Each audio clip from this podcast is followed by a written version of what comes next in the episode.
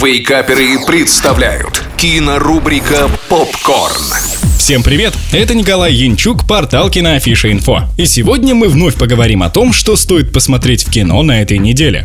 Открываем кинодень с фэнтези родом из США «Русалка и дочь короля». Фильм рассказывает нам историю обычной девушки, которая узнает, что на самом деле она является дочерью короля. И уже во дворце ей предстоит узнать еще один интересный факт. В Тайном озере в неволе держат русалку, чтобы сделать короля бессмертным. И главной героине предстоит сделать непростой выбор – сохранить новую семью или новую дружбу. История фильма разворачивается примерно в 17 веке, а место действия – Франция, поэтому костюмы и декорации в фильме соответствующие. На первый взгляд они могут показаться немного картонными и слишком идеальными, но мне показалось, что жанру фэнтези это даже идет на руку. Роли сыграли достаточно известные актеры. Среди них я выделил двух фаворитов. Это Король Солнца Пирс Броснан, в прошлом известный нам как Агент 007, и Кая Скаделарио, сыгравшая его дочь. Остальной каст не такой популярный, но со своими героями справляется ничуть не хуже.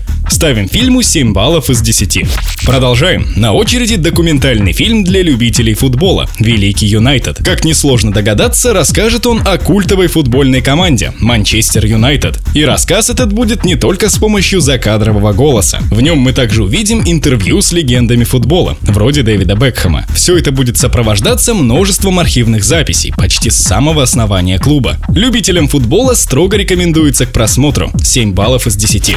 Завершаем кинодень хоррором из США «Дитя тьмы. Первая жертва». Это приквел к культовому фильму ужасов 2009 года с одноименным названием «Дитя тьмы». Картина 2022 года расскажет нам о происхождении девочки, которая пугала нас в первой части. Оказывается, что она сбежала из психиатрической лечебницы в России, попала в Америку и там вершила свои жуткие дела. Изабель Фурман вновь сыграла одну из любимых зрителям кинозлодеек. На момент съемок нового фильма ей исполнилось уже 23 года, но мне она показалась все такой же таинственной и пугающей, как в юном возрасте. Да и в общем и целом с хоррор-составляющей у фильма все в порядке. Но тема пугающих маленьких девочек получилась такой, какой она звучит.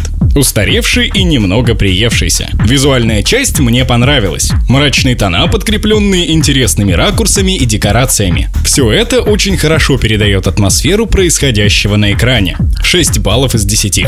На этом все. Смотрите кино, читайте киноафишу инфо и слушайте Радио Рекорд. Остаемся на связи. Кинорубрика «Попкорн». Каждый четверг в Вейкаперах на рекорде.